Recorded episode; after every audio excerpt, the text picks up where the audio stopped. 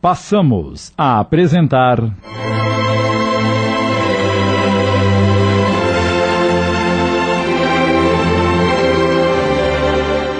Doutor Esperanto. Adaptação de Lucas Yasumura. Coordenação de texto Sidney Carbone.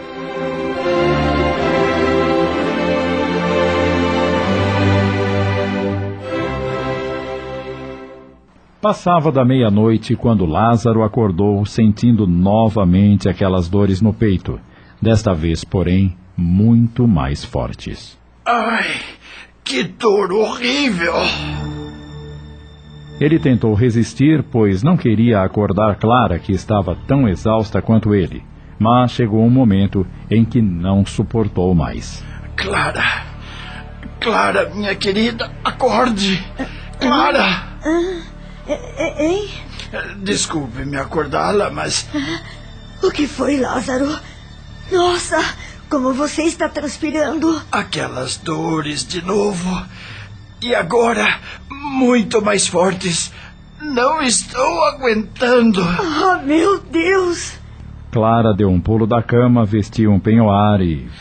Aonde você vai? Acordar o Adão para que ele vá buscar o médico. Não vai incomodar o menino. É preciso, Lázaro. Você está passando mal.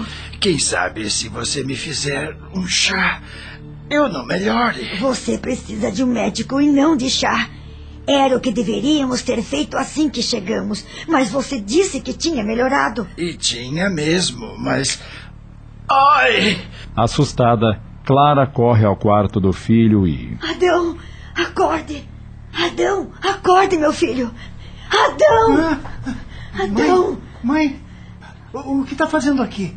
Não deveria estar no congresso ao lado do papai? Voltamos ontem à noite. E por quê? É uma longa história, meu filho. Depois você ficará sabendo.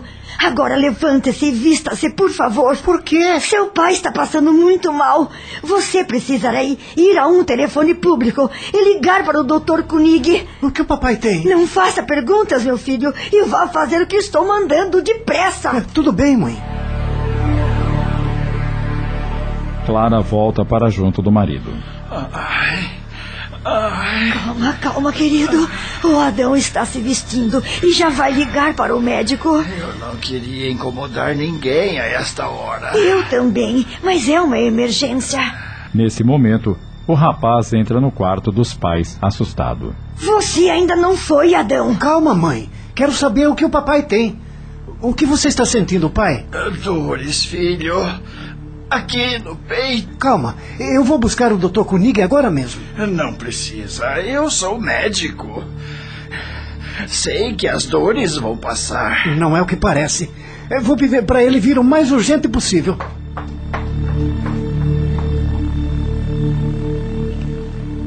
Meia hora depois, Koenig, médico amigo de Lázaro, chega e é recebido por Adão. Como é que ele está? É Com muitas dores, doutor. Não para de gemer. Leve-me até o quarto dele. Enquanto examina o paciente, Koenig recrimina-o. É sempre teimoso, hein, Lázaro? Quantas vezes o adverti de que estava trabalhando além da conta. Mas você nunca me deu ouvidos, olha só no que deu. Você é médico como eu, poxa. Precisa entender que com a saúde não se brinca. Meu amigo, você sabe que não posso parar. Tenho dois tipos de pacientes que necessitam de mim. Os que me buscam para curar-lhes a visão e os que desejam a união, o fim das batalhas, o fim das guerras. Lázaro, Lázaro. Você pode salvar a vida de uma pessoa, mas não pode querer salvar o mundo, meu caro. Sou consciente disso, Koenig. Mas eu tenho de plantar sementes. Observe as árvores da rua, aí em frente. Alguém as plantou muito antes de nós dois nascermos, mas elas continuam lá. Não me importa quando eu vá partir deste mundo, mas enquanto eu estiver aqui, Quero continuar semeando. Você é mesmo um idealista incorrigível. Como diria seu velho pai, não é mesmo? e o que eu posso fazer? Bem, agora terei que agir como médico e não como amigo. Por isso, serei bem franco. Fale. O seu coração está gravemente doente e você terá de ficar alguns dias de cama. Mas olha lá, nem se atreva a se esforçar para atender seus pacientes de nenhum dos tipos, pelo menos nos próximos dias. Mas, amigo, Não eu... me venha com argumentos. Se quiser ficar bom para continuar com seus ideais, o melhor que tem a fazer é seguir os meus conselhos. Não vai me receitar nenhum remédio? É evidente que sim.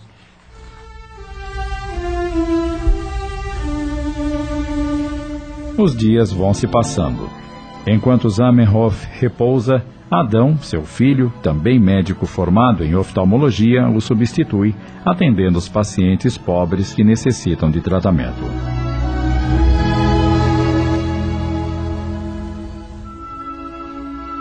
Algumas semanas depois, Zamenhof sente-se melhor e começa a clinicar apenas duas horas por dia depois do almoço, deixando os casos mais graves para serem resolvidos pelo filho. Clara respira aliviada, mas adverte-o. Nada de ficar até meia-noite trabalhando no Esperanto como você vinha fazendo nos últimos tempos. Agora tem a manhã livre para se dedicar às cartas e textos.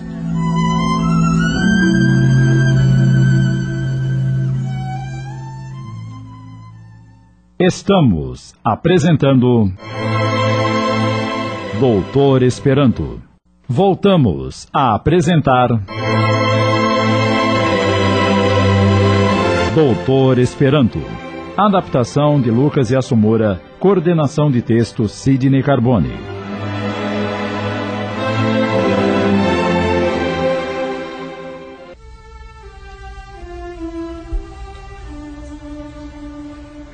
Algum tempo depois, a família muda-se para mais perto do Jardim Público Central para que Zamenhof possa ter um pouco mais de benefícios com pequenos passeios ao lado da esposa. Entretanto, a doença de Zamenhof evolui, trazendo-lhe sofrimentos intensos. Como se não bastasse, as condições morais não são totalmente boas pois a guerra segue implacável e isso lhe traz ainda mais tristeza e isolamento. Como poderei me corresponder com os esperantistas de países que, que agora são considerados nações inimigas? Essa guerra não vai durar a vida inteira, querido. Um dia ela acaba e tudo voltará a ser como antes. Minha boa Clara, eu não entendo porque os homens amam mais as batalhas do que a fraternidade pacífica. É algo que está além da minha compreensão. Por que não esquece um pouco isso e procura repousar? Tudo o que eu escrevo hoje não veio à minha mente agora, mas 40 anos atrás quando tinha 16 ou 18 anos de idade. E embora eu tenha pensado muito desde então, e lido vários trabalhos científicos e filosóficos, meus pensamentos sobre Deus e a imortalidade não mudaram em quase nada. E se eu posso perder todo o respeito do mundo científico, ao mesmo tempo não encontrarei nenhuma simpatia compensadora do lado dos religiosos, mas provavelmente só ataques, pois a minha fé é de um tipo muito diferente da deles. Talvez fosse mais prudente manter-me em silêncio, mas não consigo. e, e eu não te conheço? Minha mãe era religiosa, meu pai, ateu. Na infância, acreditei em Deus e na imortalidade da alma, na forma ensinada pela, pela religião de meu nascimento. Não me recordo com precisão em que ano de minha vida perdi minha fé religiosa, mas me lembro muito bem que atingi o ápice da descrença aos 15 ou 16 anos. Foi também o período mais atormentado da minha existência. A vida como um todo tinha perdido o sentido e o valor para mim. Eu me menosprezava e também as outras pessoas, vendo em mim e neles somente pedaços insensíveis de carne que foram criados. Não sabíamos nem por qual motivo, nem para qual finalidade, que sobrevive menos do que um minúsculo segundo da eternidade e logo tombaria para sempre. E nunca mais voltaria à existência nos próximos infinitos milhões e bilhões de anos. Ah, por que eu deveria viver? Por que eu deveria estudar? Por que eu deveria trabalhar? Por que eu deveria amar? Tudo isso parecia sem sentido, sem valor, um absurdo. Ah, então comecei a perceber que talvez a morte não fosse um desaparecimento. Que algum tipo de lei havia na natureza, que algo me preservava para um para um propósito maior. Olha aí, está vendo? Você não pode ficar falando tanto, querido. Precisa se poupar. Eu. Eu preciso. Eu quero falar. Eu. Clara! Clara! Falta-lhe o ar. Ele fica vermelho e sente-se sufocar. Meu Deus! Não, não, não! Adão, meu filho! Corra aqui! Venha ajudar o seu pai! Quando o filho entra na sala, entretanto, é tarde demais.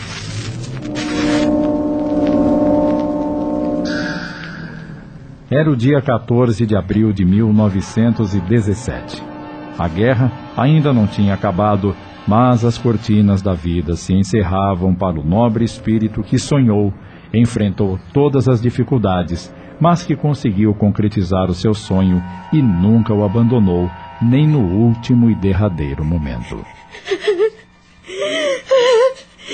Lázaro, meu querido, por que você nos deixou? Por quê? Por quê?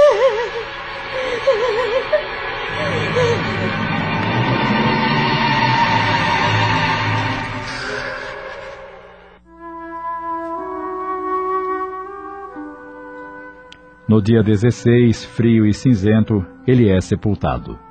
Muitas pessoas acompanharam o féretro, dentre elas alguns esperantistas de Varsóvia, mas a vasta maioria era composta da população pobre que Zamenhof tanto ajudou como médico.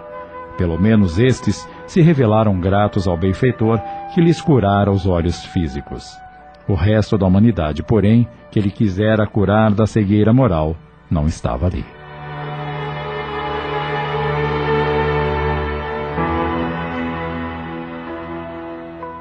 O bondoso médico polonês desapareceu do cenário físico, mas seu sistema ético de vida e a língua esperanto não morreram. Eles sobrevivem às crises e guerras como se fossem mensagens permanentes de esperança em um mundo renovado em bases de confraternização e serviço, de lógica e bom senso.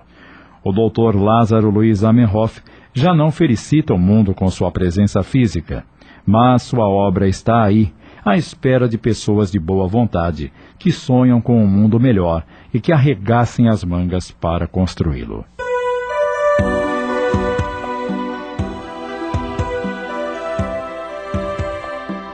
Ao longe, nosso querido e eterno mestre Zamenhof vê um pássaro muito brilhante, voando alegremente em direção a um sol que flui raios de esperança.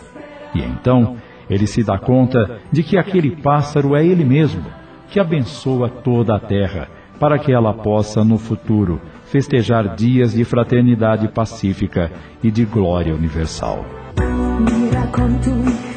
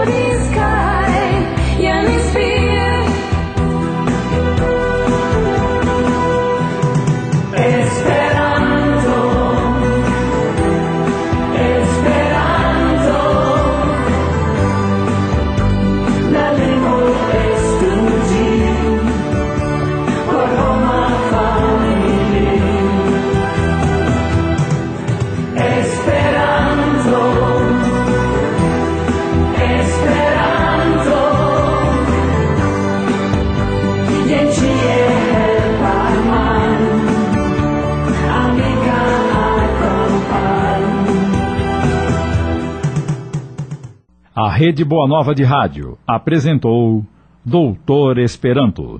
Adaptação de Lucas e Assumura, coordenação de texto Sidney Carbone.